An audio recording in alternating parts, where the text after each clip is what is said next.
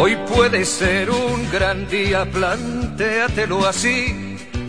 Aprovechar lo que pase de largo depende. Muy buenos días, queridos oyentes. Bienvenidos a otro programa más de salud en la barandilla, aquí en la radio social labarandilla.org. Bueno, soy José Manuel Dolader y hoy estoy encantado, don Lorenzo. Muy buenos días. Buenos días y buen año. Eh, porque pasé Es muy las, largo, muy largo. pasé las navidades, no di mucha visibilidad al programa anterior y no tuve ningún problema en la familia. Lo tengo que decir así de claro. Juribel, muy Buenos buenas, días. ¿qué tal? Porque días. sabes que fui la noche vieja a Logroño, pero después de lo que dijimos en el programa anterior procuré callarme y así no he tenido ningún problema. Lo entiendo.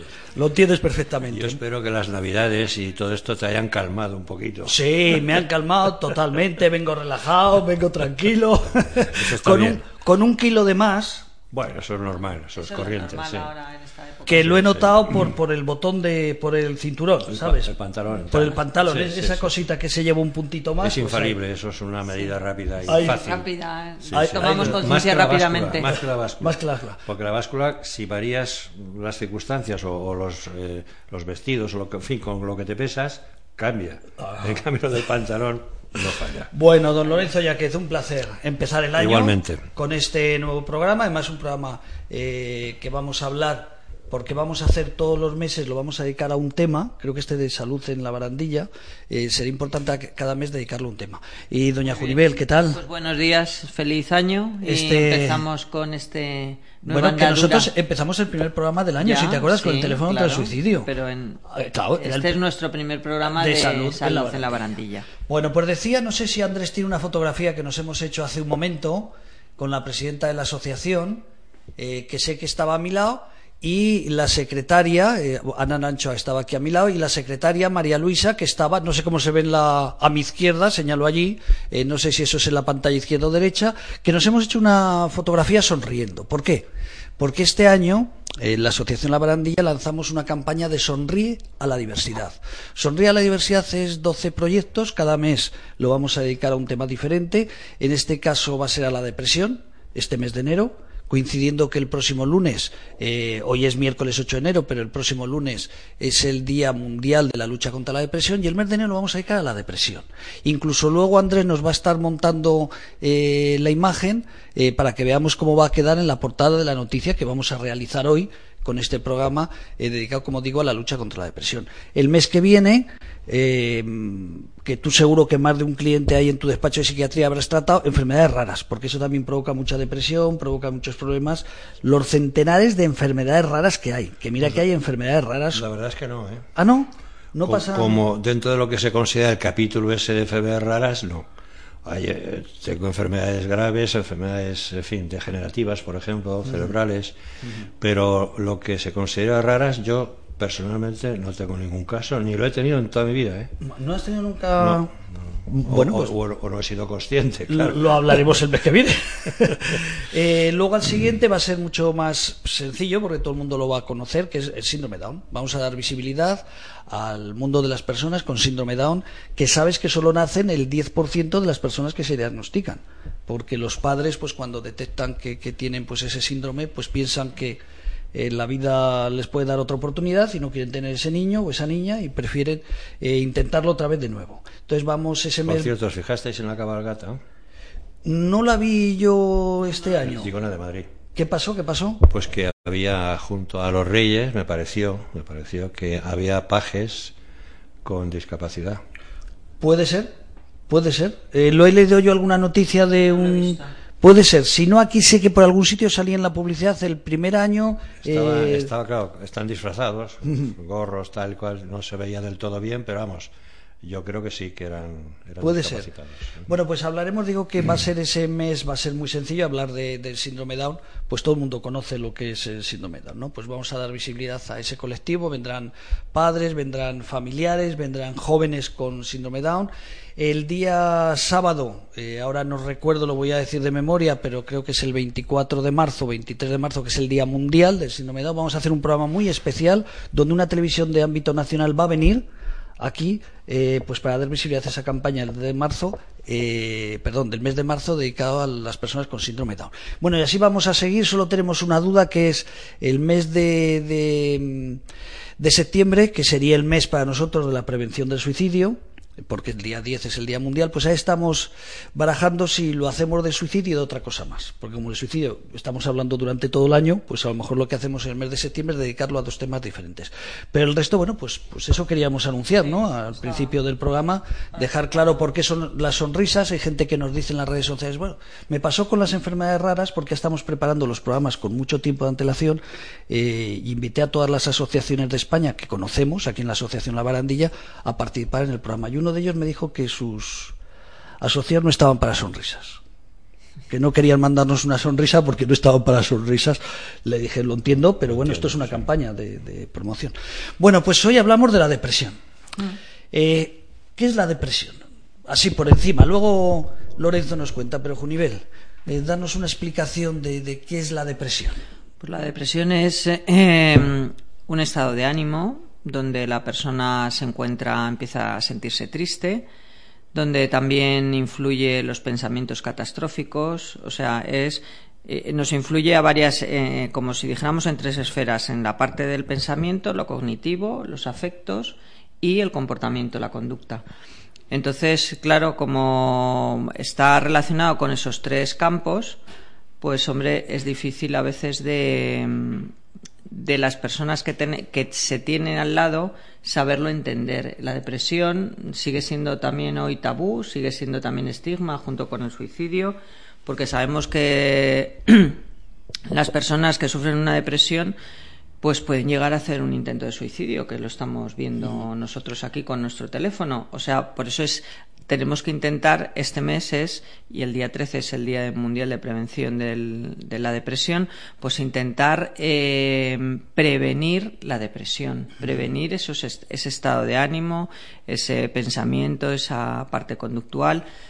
Entonces nos tenemos que dar cuenta, lo que pasa que la gente pues todavía primero hace unos años era como muy muy habitual decir, "Ay, es que estoy depre, estoy depre." Mm, a ver, eso hacemos un flaco favor uno no está depre, uno, el que tiene una depresión tiene una depresión. Puedes decir, hoy estoy triste o tengo, llevo varios días triste, mm, pero bueno, que tenemos que saber diagnosticar bien la depresión. O sea, cuando tu estado emocional y tu estado cognitivo y tu comportamiento sufre una serie de cambios, pues por ejemplo tristeza, falta de apetito, falta de sueño, eh, ya no te motiva nada, llanto fácil, también irritabilidad a veces, eh, uno se siente irritable cuando entra en depresión, eh, momentos de mucho estrés eh, que lo llevas como mucho en la espalda, continuamente el estrés y no lo, no lo trabajas.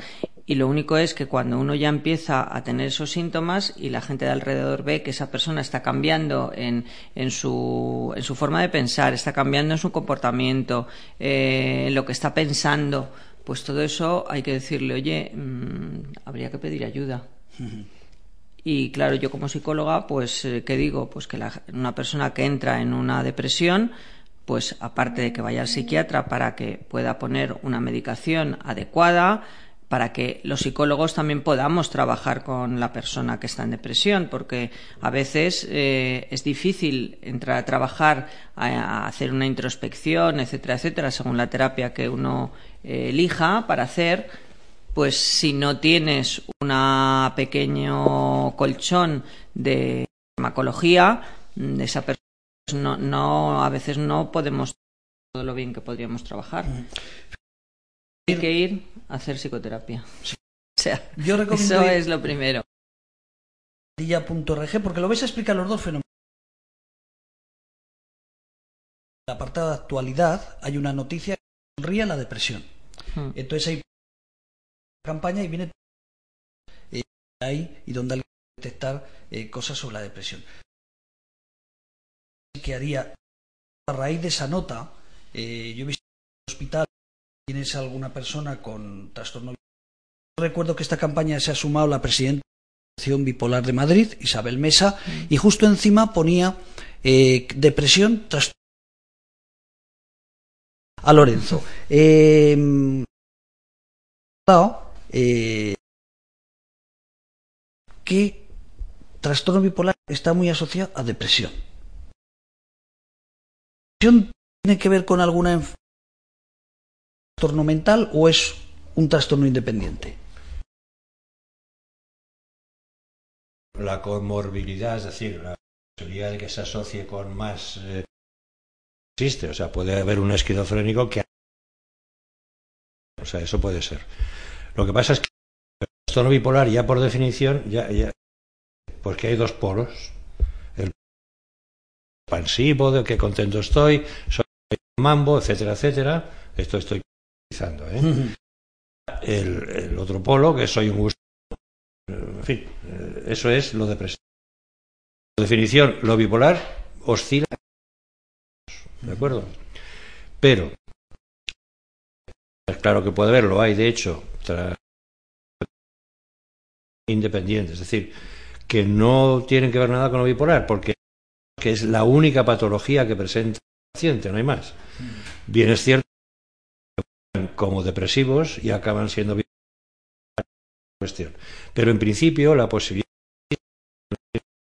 constantemente, ¿no? La, posibilidad de que exista la depresión sola como tal, pues es real. Luego hay que estar atento porque, claro, eh, se puede, puede un, lo que es una inversión del humor, es decir, una persona deprimida al polo de lo maníaco. Si solo se produce con la medicación, pues poner en, en duda que sea una bipolaridad, pero bueno, hay que tenerlo en cuenta, ¿no? Pregunta, sí puede ser una entidad independiente, ¿de acuerdo? Y se llama en el lenguaje SM5 se llama mayor. Esta es la definición, o sea, la forma te vas a la calle sí, cualquier trastorno que tenga una persona te viene presentado con depresión.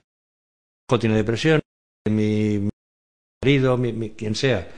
Luego, eso, detrás de eso, lo que ves es toda clase de, de síntomas y toda clase ¿no? Hasta, qué sé yo, de una discapacidad intelectual puede. Bueno, claro, es depresivo, sí. No, lo que nosotros llamamos depresivo. Para eso, precisamente, yo lo he dicho muchas veces, la psiquiatría moderna se está nombres que tiene de utilizar en la calle, ¿no? O sea, puedes decir, tengo depresión, pero ya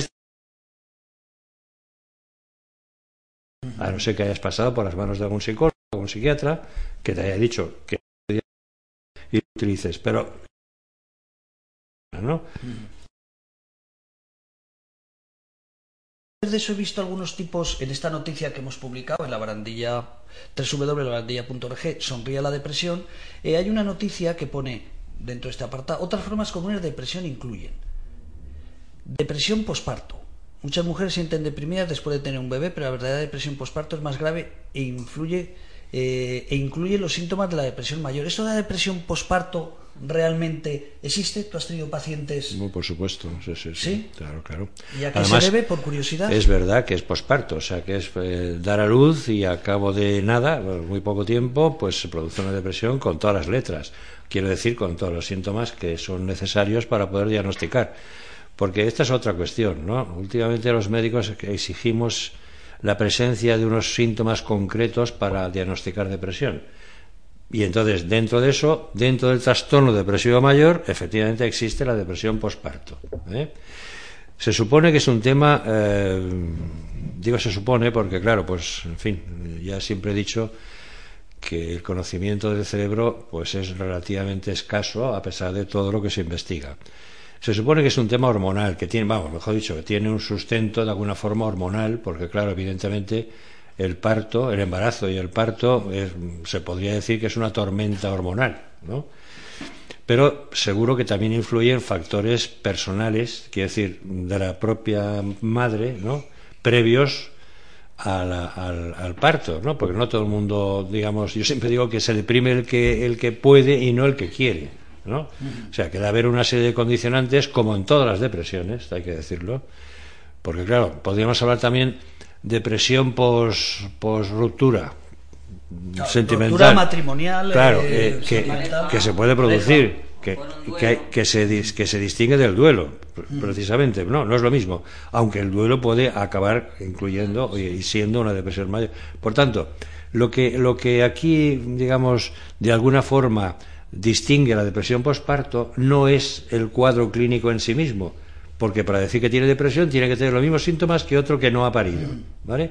Entonces, ¿lo, ¿qué es lo que distingue? Bueno, pues que sea posparto, ¿entiendes? Pero, ¿qué puede influir en esto? Eh, que una, una, una mujer tenga problemas con, con- en su matrimonio No. y el hijo vea eh, que le va a complicar más la vida, que su marido no ha venido al parto y que está de viaje y que no la llama lo suficiente, por hacernos una idea. Insisto, eh, insisto. O sea, aquí hay factores muy diversos y se deprime el que puede y no el que quiere. Tú puedes tener toda clase de pensamientos catastróficos, pesimistas, y solo tienes eso, no te deprimes.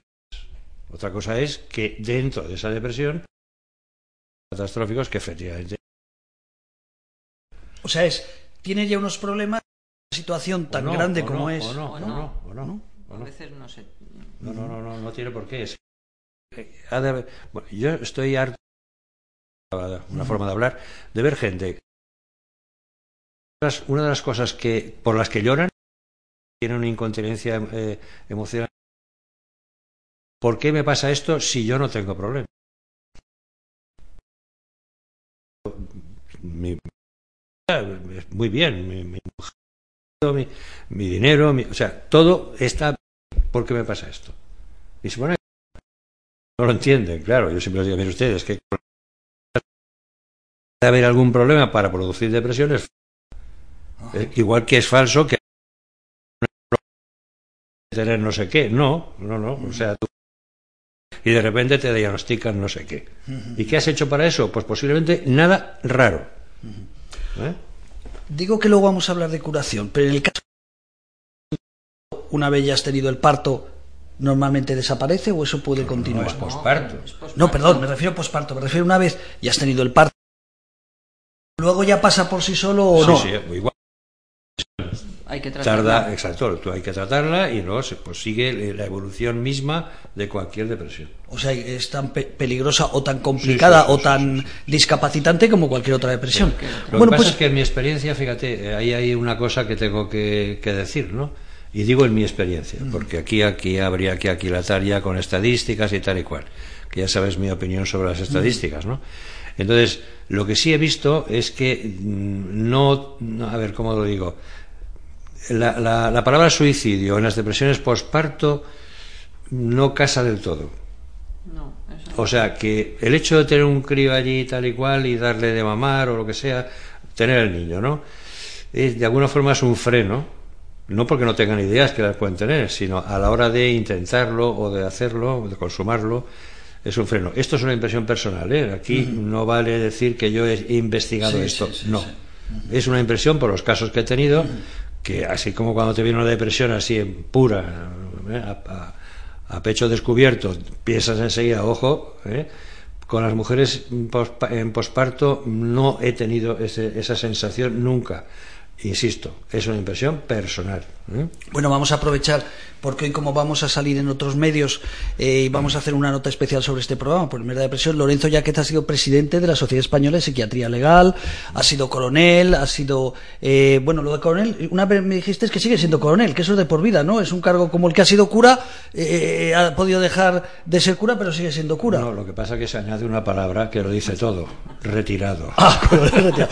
bueno, ha estado también ejerciendo como responsable de salud mental en el Gómez Ulla, también ha estado en otra serie de hospitales. Lo digo porque la gente un poco como este programa lo vamos a difundir más, que lo sepan. Sigue siendo también psiquiatra y Junibel Lancho, bueno, pues no vamos a decir porque a ella no le gusta. Sabes las mujeres como son de coquetas.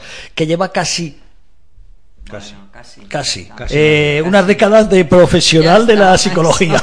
eso, eso. y 24 años directora clínica del Hospital de Día Lacman dedicada a la psicorehabilitación de personas con problemas de salud mental.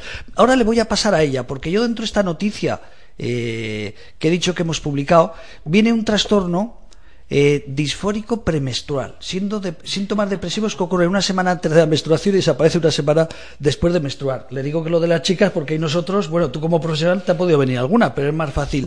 Es verdad que una eh, tener la regla habitual, ¿no? Porque aquí venimos a hablar de la regla. A ver, eh, pero sí, hay, aquí lo pone, ¿eh? trastorno disfórico premenstrual. Sí, se da en algunas mujeres, no en todas. O sea, no es lo mismo. Oh, claro, pero digo, eso es, así. Sí, sí, se da sobre todo, por ejemplo, cuando hay un cuadro de una histeria, pues normalmente ese tipo, cuando viene la menstruación, eh, tienen problemas, o sea, se ponen muy irritables, se ponen con muchísima ansiedad, eh, les vienen, pues eso, tristeza, no sé qué me pasa, tal bueno, mm, sí, existe, pero... ¿Y, en este caso qué le da? ¿Unas palmaditas en la espalda o hay una medicación? Porque eso no se puede curar, lo de la, lo de la regla viene... Em, hombre, ahí, lógicamente, mm, ¿qué hacemos en terapia? Pues eh, ver qué es lo que está pasando ahí. Normalmente yo, algunos casos que he tratado, pues cuando tú solucionas que hay algo de base pues luego ya la, menstruación no te duele y esas cosas, no siendo que tengas un problema fisiológico como es una como es lo de lo de los ovarios está cuando te operan de ovarios la operación eh, cuando tienes problemas en los ovarios que tiene un nombre es que no me acuerdo dismenorrea no, no, no. ¿Qué nombres más raros? Bueno, pues vamos a los problemas pues, de horario. Que es algo fisiológico, pues entonces eso no se te quita, ¿no? Porque tienes esos dolores y, pero cuando tú aceptas algo que está pasando ahí, que normalmente hay alguna algo mm, psicológico y algo emocional, pues los dolores a veces desaparecen. En la última jornada, una jornada que estuve sobre depresión, Lorenzo, te lo paso a ti. Endometriosis, perdón. No me extraña. ¿Cómo? Endometriosis. Eso. Eh, y eso significa que tienes un problema en los ovarios. Sí. Cuando escuchas esa palabra significa que tienes un problema. En Nosotros como no los tenemos, pues no es exactamente así. Bueno, algo pero es así. suele ser que parte, mm, o sea, parte, mm, la mucosa del útero está a veces fuera de su sitio y ahí es donde duele, mm. porque está donde no debe estar. Pero vamos, esto es eh, al final es un tema, claro, efectivamente físico. La, endometriosis es una cosa física totalmente. Ahí no hay, no hay tutía. De hecho, nosotros no lo tenemos con diagnóstico, ¿no? Oye, curación, vamos a ver. Eh, decía, estuve en una jornada muy interesante. Por cierto, había una médico de cabecera, tengo que decir, que hablaba que ella cada día, eh, no sé si era por Vallecas, aquí en Madrid, los que luchan fuera de Madrid, Vallecas es un barrio muy grande de Madrid, que tenía entre cuatro y siete pacientes diarios, dentro de que en una hora pues reciben a seis o a cinco eh, pacientes por dentro de su horario, que entre cuatro y siete pacientes pasaban por su consulta cada día por temas de depresión. ¿Eso te parece exagerado? ¿Te parece muy real?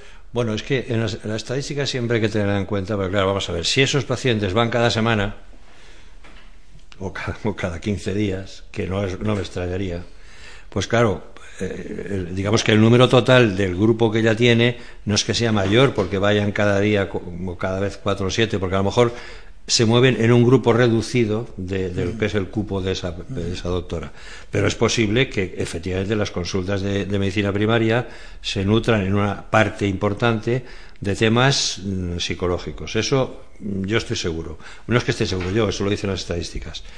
Las estadísticas dicen también que nosotros vemos eh, digamos, eh, la, punta del iceberg, ¿no? O sea, que lo que hay realmente es muchísimo más de lo que llega a la medicina y muchísimo más de lo que llega al psiquiatra.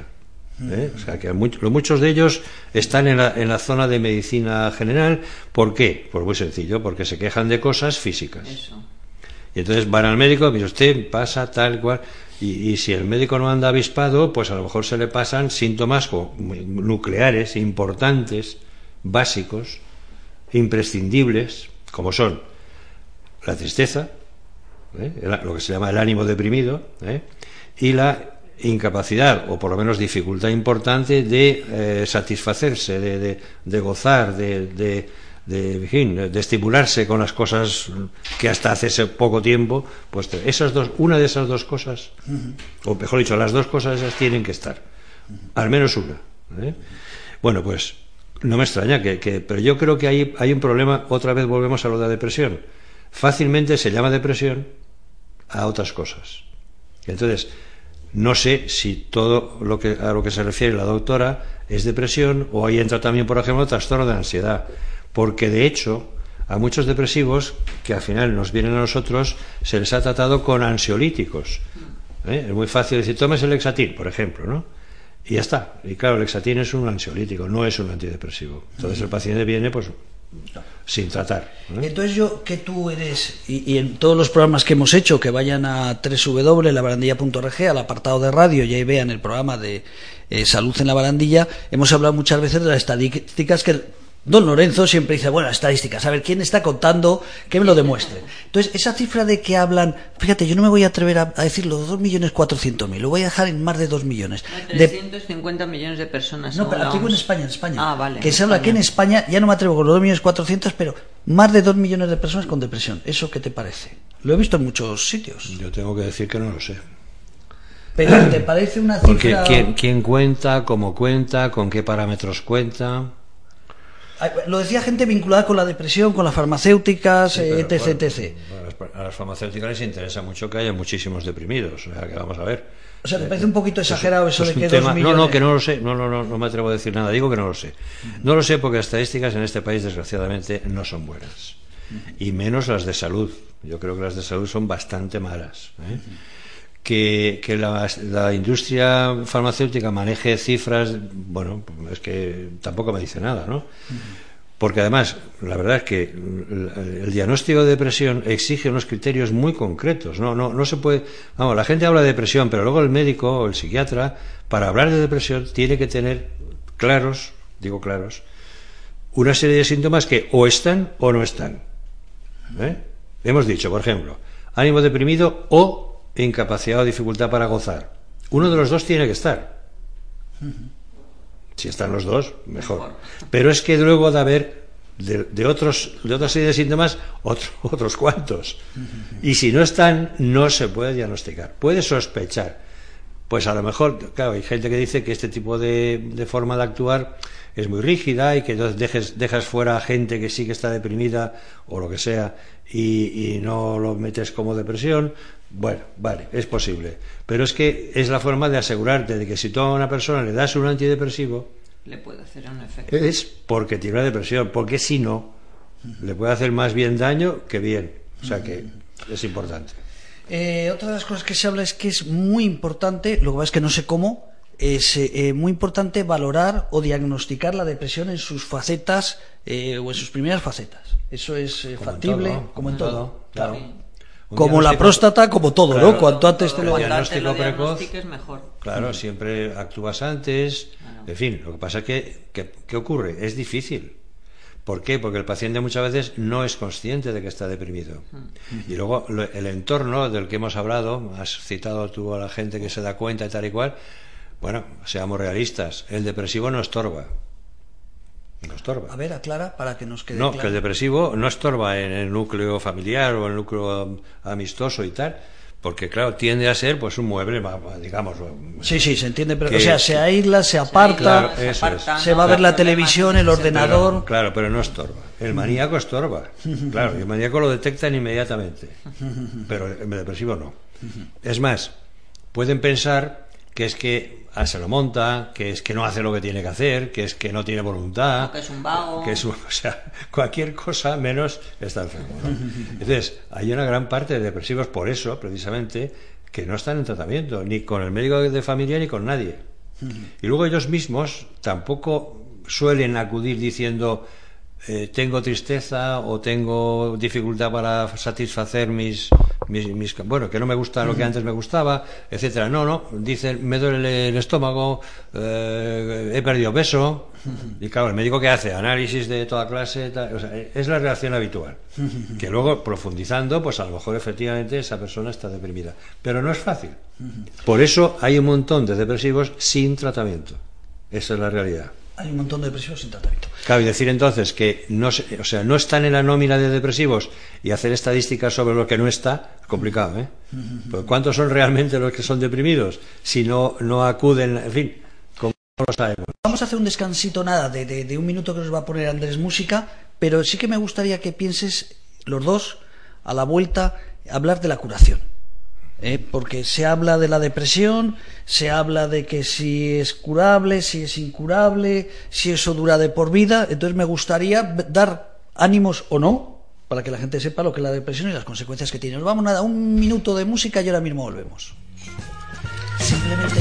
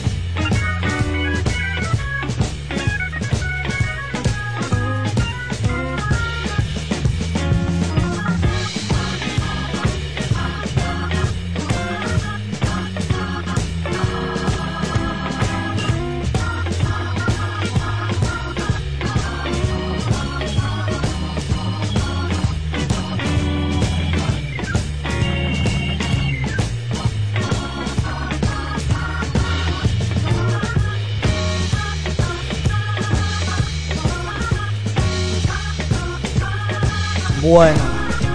Bueno, bueno, bueno, bueno. Eh, es que me decía Andrés, me dice que parara para que le diera tiempo de poner una fotografía muy bonita para que nuestros oyentes de ahora que sepan lo que es la campaña de este año eh, de un poco eh, de dar visibilidad al mundo de, la diversidad funcional. Sonríe con la diversidad funcional. Yo creo que Andrés me decía ya que, ya tenía la fotografía, la estamos viendo en este momento. Bueno, pues ahí estamos todos nosotros, se ve la pantalla completa, pues esa es nuestra campaña. En este mes de enero, día 13, Día Mundial de la Lucha contra la Depresión. Quería que los propios oyentes en directo pues pudieran conocer nuestra campaña. Bueno, decía eh, algo que, en las redes nos conocen ya porque hacemos muchos programas de la salud, hablamos de otros programas, sobre todo el teléfono del suicidio, muchas personas afectadas por depresión. Vamos a ver si somos optimistas o tenemos que ser pesimistas en el siglo XXI, en el año 2020, recién comenzado. Eh, empiezo por, ti mismo y luego seguimos para que nos hable de otras cosas con Junivel. Eh, depresión, ¿es curable? ¿No es curable? ¿Es como un resfriado que se pasa? Cuéntanos. En, principio sí, lo que pasa es que hay que ser realista, ¿no? Mm, de hecho, habrá depresiones que las llamamos en principio resistentes, de las cuales una parte de ellas importante, a base de estrategias terapéuticas distintas, acaban sin ser resistentes, o sea que se pueden vencer, pero hay algunas que son crónicas, como todo, como cualquier otra patología del ser humano. Prácticamente se puede decir que todas las patologías que hay pueden acabar siendo crónicas. Lo propio de la depresión, lo propio de la depresión, lo más frecuente, con mucho, es que el episodio determinado que sufre la persona que tienes delante se cure. Esto es lo, habitual, lo porcentualmente mayoritario, pero con mucho. ¿eh? Bien. O sea, que si una, una, persona tiene depresión, lo que tiene que pensar es que esa depresión, en principio, se va a curar. ¿Vale? Ese episodio. ¿Qué ocurre con la depresión? Pues que tiene lo que se puede decir la tendencia a recurrir, o sea, a, recidivar, a, repetirse. Es una tendencia que tiene la depresión. Es como si tuviera un, un microbio que lo, que lo tratas, tal, se queda ahí acantonadito y no da guerra, pero al cabo un tiempo. Esto no es obligatorio. Hay episodios únicos y hay episodios que efectivamente al cabo de un tiempo se repiten. Entonces, cuando te encuentras con un episodio depresivo por primera vez, quiere decir, no por primera vez el, que tú lo veas, sino por primera vez que lo sufre, lo normal es tratarlo, lo normal es que se cure y lo normal es que deje la medicación. ¿Vale? Estoy hablando de, de, medicación como médico, pero debería decir que también, y de hecho así va a ser, hay una parte que, que es importante, que es la terapia o la psicoterapia, ¿no? que le puede ayudar, efectivamente. ¿Qué ocurre cuando se repite el episodio?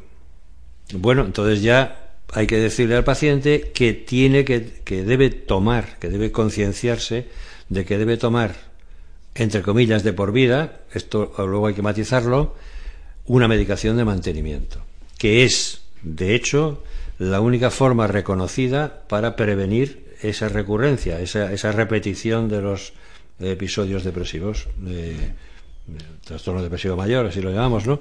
Es la única mm, con garantía. ¿eh? Al margen de lo que ahora nos explicará Junivel sobre la, terapia. Pero en principio esto es lo que hay. Tenemos armas más que suficientes. Ninguna, digamos, eh, puede, puede, eh, puede decir o puede predicar que, es la, definitiva y que es, cura todos los casos y tal y cual. No, ninguna tenemos todavía que pueda decirse que es, vamos, definitiva, ¿no?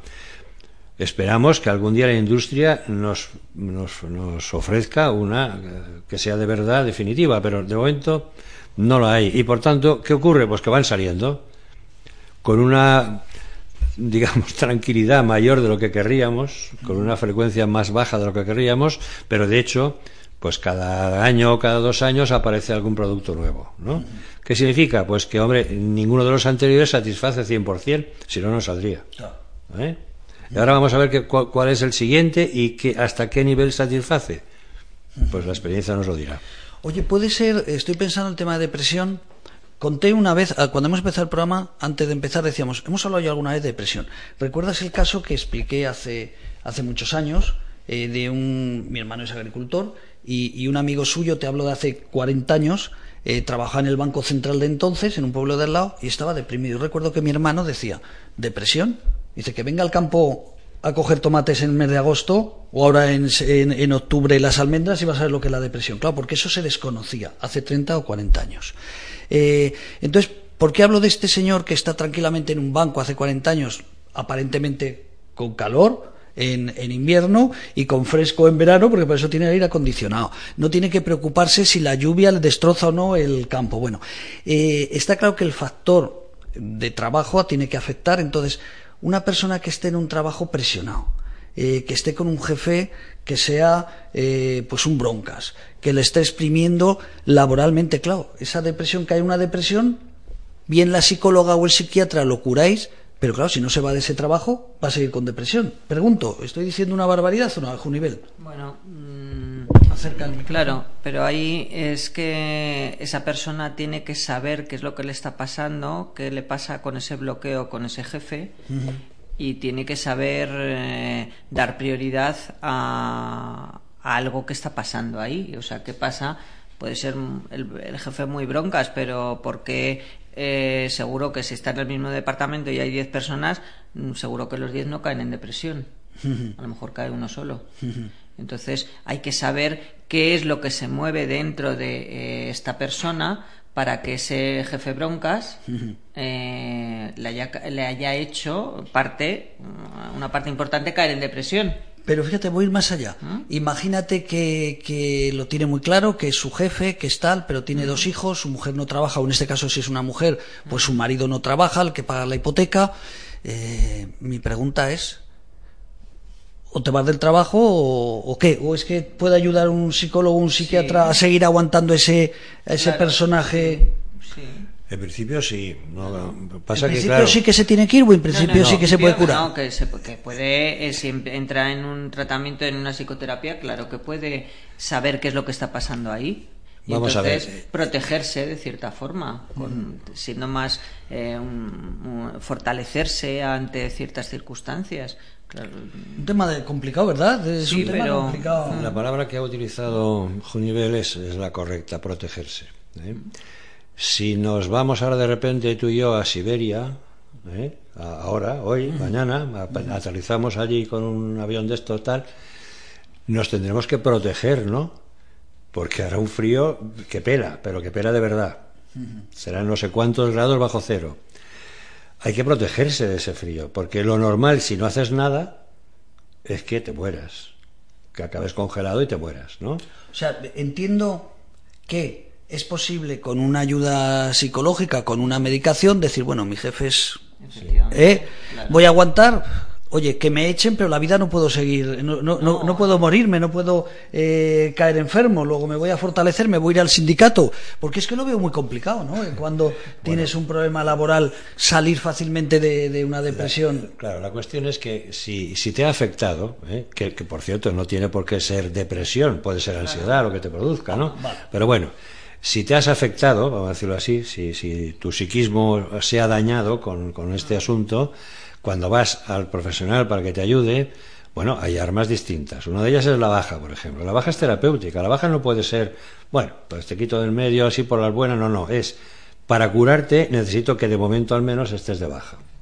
Ese tiempo se aprovecha para qué? Bueno, pues primero para protegerse, como ha dicho Junivel, es decir, para fortalecerse, quitar los síntomas, ¿no? Que eso se puede hacer también con medicación y con psicoterapia y buscar estrategias de qué es lo que hacemos. Puede haber un cambio de trabajo. Por ejemplo, en un banco, como tú dices, pues te vas a, otro departamento, a otra sucursal, otra, lo que sea. Esto me ha pasado a mí en la consulta. ¿eh? La gente se cambia de trabajo y, bueno, pues acaba encontrando un hueco en el cual, bueno, si no 100%, pues está mejor que como estaba. Segundo, hay jefes. Siempre hay jefes. En este mundo sin ver jefes. Quiero decir que esa persona que te está haciendo la vida imposible tendrá algún superior, a no ser que sea el dueño de la empresa. En ese caso, mejor que te vayas a otra empresa. Pero si no es el dueño de la empresa, que suele haber uno, ¿eh? pues tiene gente a la, cual le puedes, digamos, decir, mire usted, me pasa esto. Este señor tal, o señora tal y cual y pascual. Porque, a ver, ¿por qué los demás no se ponen malos? Es que a lo mejor tú tienes un problema personal de, vamos a decir, eh, cierta dificultad para afrontar correctamente situaciones de estrés. Puede ocurrir. No todo el mundo es capaz de... Vamos a ver, en un campo de concentración que, no olvidemos, estaba pensado para liquidar al personal, ah, eso ¿eh? eh, no todo el mundo acababa suicidándose o, enfermando. Hubo gente que salió, entre comillas, relativamente bien. ¿Cómo? Entendido. Porque allí no había psicoterapia ni había. ¿Eh? Eh, vamos a lo que comentábamos anteriormente eh, de de la labor que hacéis, digo el hospital de Dialagma, podía ser en otro hospital, eh, de ayudar los psicólogos en general, que nos explicaba aquí Lorenzo. Pues eh, a ver, yo siempre lo que se dice, cuando una persona entra en una depresión o está entrando, a poder ser en los primeros momentos, lo que tienes que acudir es a pedir ayuda y una de las cosas es al médico y lo siguiente es ir al psicólogo.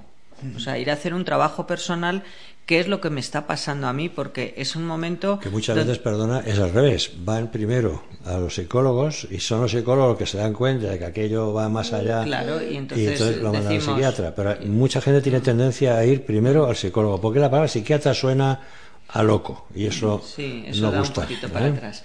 Entonces, quiero decir, la persona que ha entrado en una depresión es, mm, ha llegado un momento de su vida X que se ha bloqueado, o sea, se ha bloqueado a todos los niveles, lo que hemos dicho, a nivel cognitivo, a nivel de, conductual y a nivel de eh, emociones. Entonces, mm, tenemos, vamos, la persona tiene que saber qué es lo que le ha pasado por ese bloque, qué, ha pasado en su vida en ese momento que, le que, que, a lo mejor viene arrastrando una serie de, eh, de pensamientos, una serie de, de situaciones de estrés, emocionales, duelos no resueltos que a lo mejor no les has dado importancia en su momento y has dicho, bueno, venga, que yo tiro para adelante y tal. Pero yo siempre les digo a, mis pacientes, eh, es como si tuviéramos un saco de trigo. Entonces, el saco de trigo pesa, mm, tiene capacidad para 25 kilos. Si le echas un medio más, está bien. Si le echas uno más, todavía está bien. Pero si le echas tres kilos de más, el saco se empieza a romper. Entonces, ¿qué es lo que te ha pasado? Te has roto. Y eso lo hacemos en la psicoterapia. Quiero seguir con la psicoterapia, pero una consulta. ¿Tienes pacientes o has tenido pacientes exclusivamente con depresión mayor? Porque hablamos de esquizofrenia, hablamos de trastorno límite de personalidad, hablamos de TLP, veo compañeros que están ahí en el hospital. O sea, hay, hay gente que depresión trastorno, enfermedad mental grave. enfermedad y tiene una y ha caído en una depresión. ¿Por qué?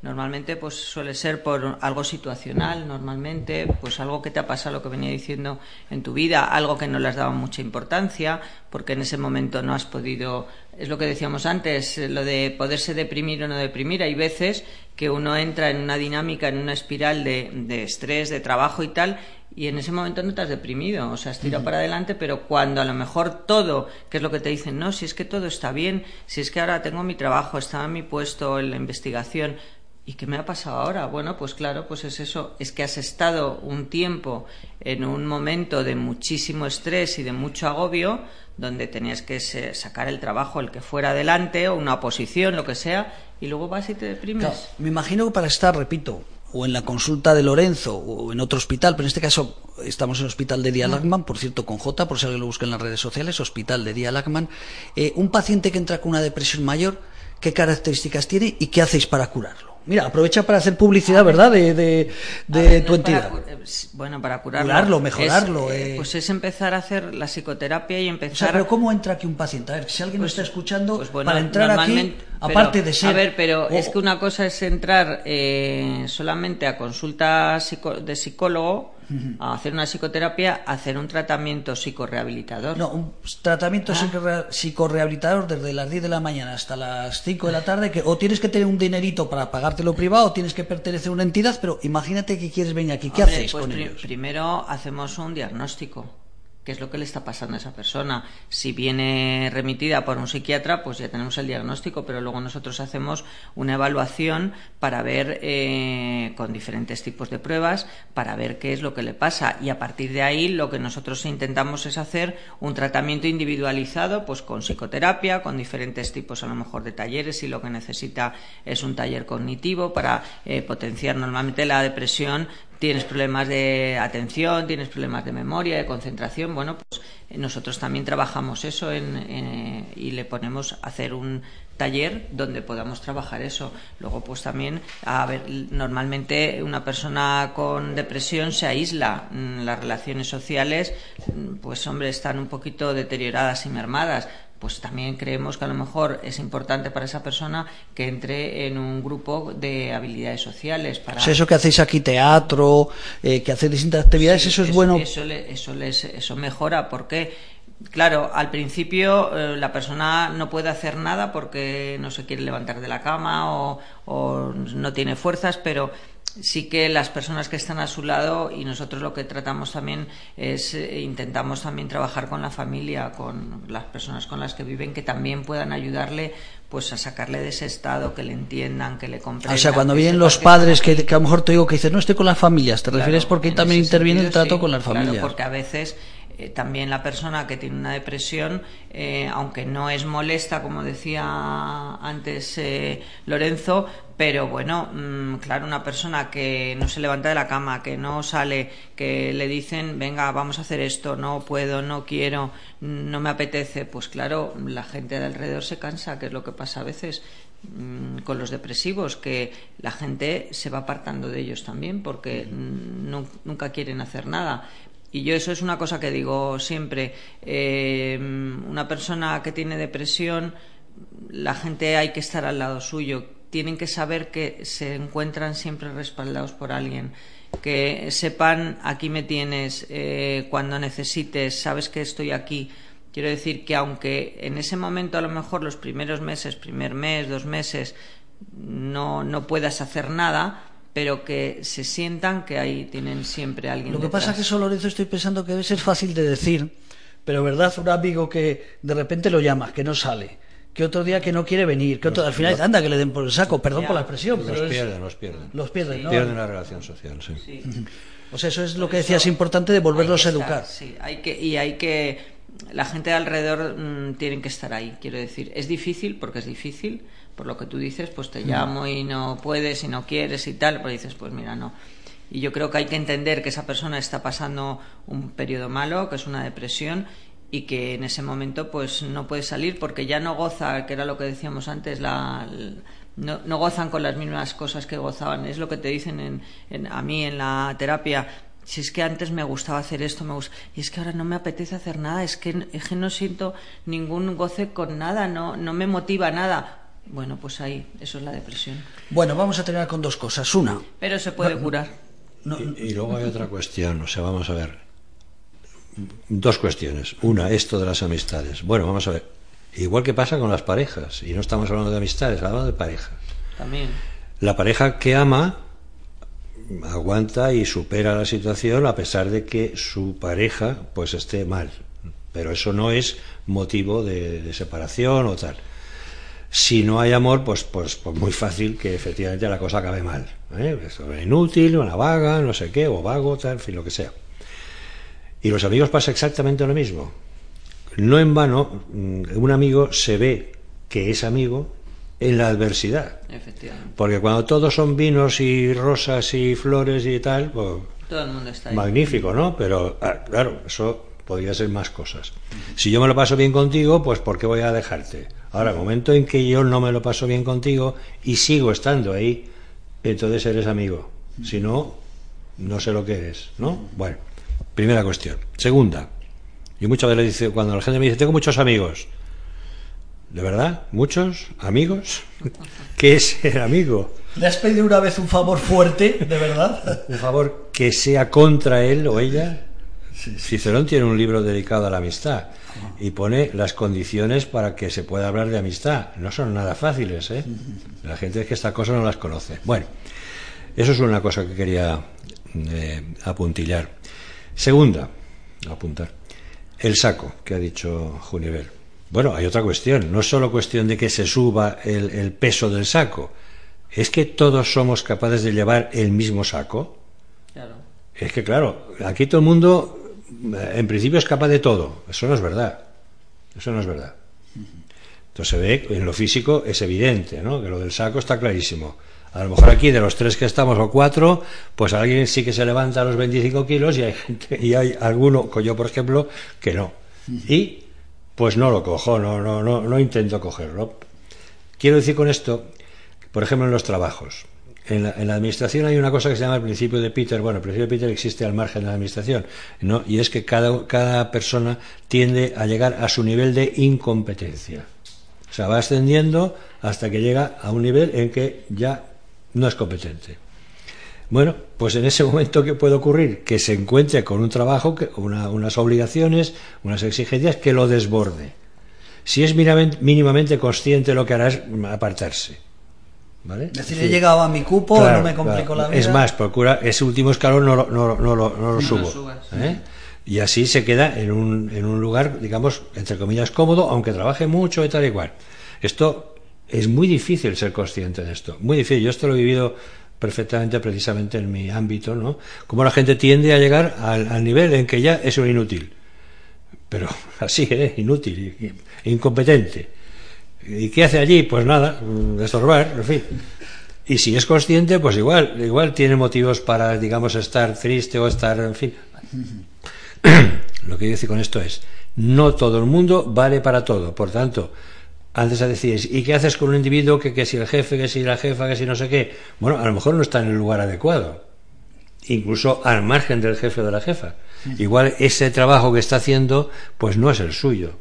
Pero claro, como no hay trabajo, pues coges lo que sea. Yo tengo un paciente, por ejemplo, que ha cogido trabajos que yo ya le he dicho desde el principio, no, no, no es tu sitio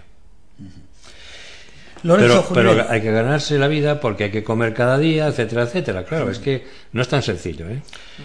¿Cómo recomiendas una persona? Lo hemos dicho al principio. Si van a la nota de www.labrandilla.org en el apartado actualidad, ahí lo venía casi cómo detectar una depresión.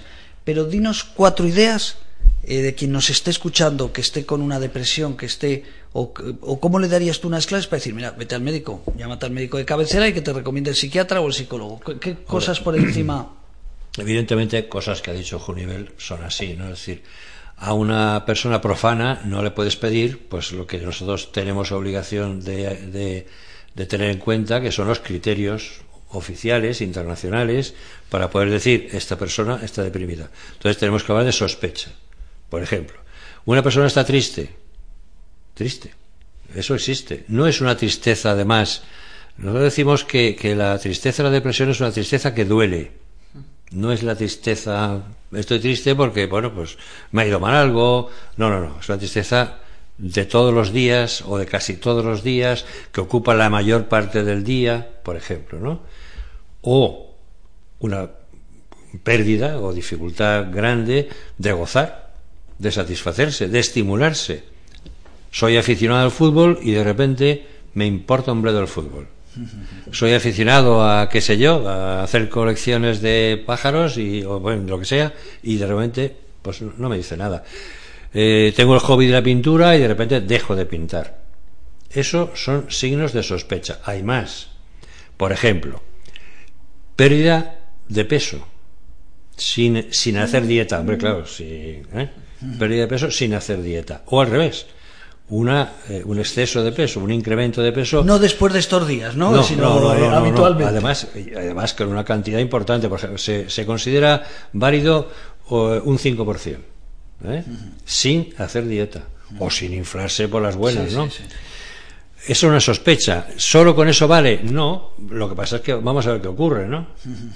El insomnio, o al revés, la hipersomnia. Un individuo que de repente, que dormía pues, como todos, más o menos, y de repente no duerme, o duerme fatal, no un día, sino habitual. O al revés, es que parece un lirón, está todo el día durmiendo, todo el mundo, eh, vamos, que, que, no se levantaría de la cama.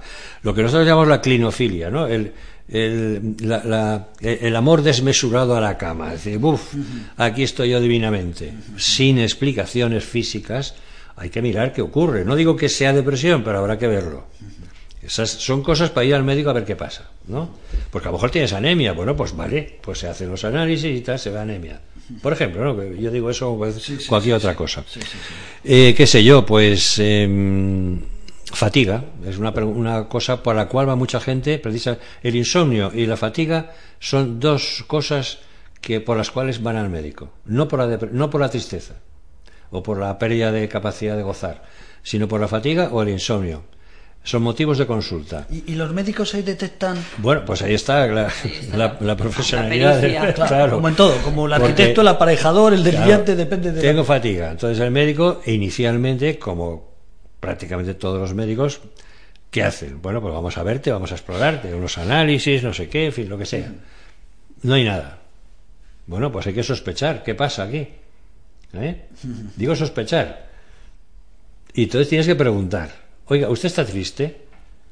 Pues sí, pues no, pues usted tiene hobbies, los tenía, tal, pero ya no me interesan.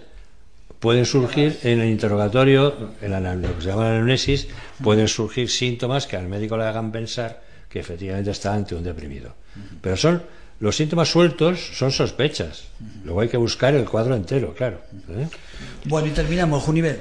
Eh, real, que para eso tienes experiencia. Depresión, ¿tiene curación o no tiene curación? Lo hemos dicho a lo largo del programa, pero vamos a volver otra vez. Mira que alguno nos puede escuchar que lleve 20 años con depresión y diga, anda, lo dice ella, no te fastidia. si es la depresión, eh, no estamos hablando de un trastorno bipolar, ¿vale? esa ya sabemos que es algo crónico, pero un cuadro depresivo, bien sea por una situación, una depresión exógena, pues eso, por una situación que se está pasando Claro que se cura. Y luego hay que tener cuidado, como ha dicho eh, Lorenzo, pues que a veces las depresiones, algunas tienden luego a repuntar otra vez. Pero si tú has hecho un buen tratamiento, tanto farmacológico como de psicoterapia, pues es más raro que vuelvas a caer en depresión. Eso es verdad. Perfecto. Bueno, pues eh, le recomiendo que el lunes de 12 a 14 horas aquí, igual que nos han localizado hoy, el lunes de 12 a 14 horas, día 13, Día Mundial de la Lucha contra la Depresión. Vamos a traer personas que han superado depresión, personas que están sufriendo depresión y otros profesionales, no sé si tanto como, como Lorenzo, porque el, el 13 tiene usted consulta, ¿no? Bueno, pues no sé si tan profesionales como Lorenzo, pero vamos a traer también profesionales para hablar concretamente de este tema que estamos hablando, de la depresión, eh, en el Día Mundial de la Lucha contra la Depresión. Pues nada, queridos amigos, don Lorenzo, que nos vamos. que ha sido un placer, como siempre, tenerle aquí. Efectivamente, así es la cosa. Así es la cosa. Hemos empezado el año con buen pie. Con buen pie. Además, además muy a- estamos en el comienzo del año prácticamente. Estamos en el comienzo del año. Y doña Junivel, pues nada, eh, nos seguimos viendo en otro programa. viendo. ¿El lunes te apuntas? Ya que tienes Bueno. el hospital al lado, escápate un ratito. Vale, intentaré. Para que los oyentes les salgan caras conocidas. Vale. Bueno, nos vemos. Un Hasta abrazo muy luego, fuerte. adiós, hasta luego. Aprovechar lo que pase de largo depende en parte de ti. Dale el día libre a la experiencia para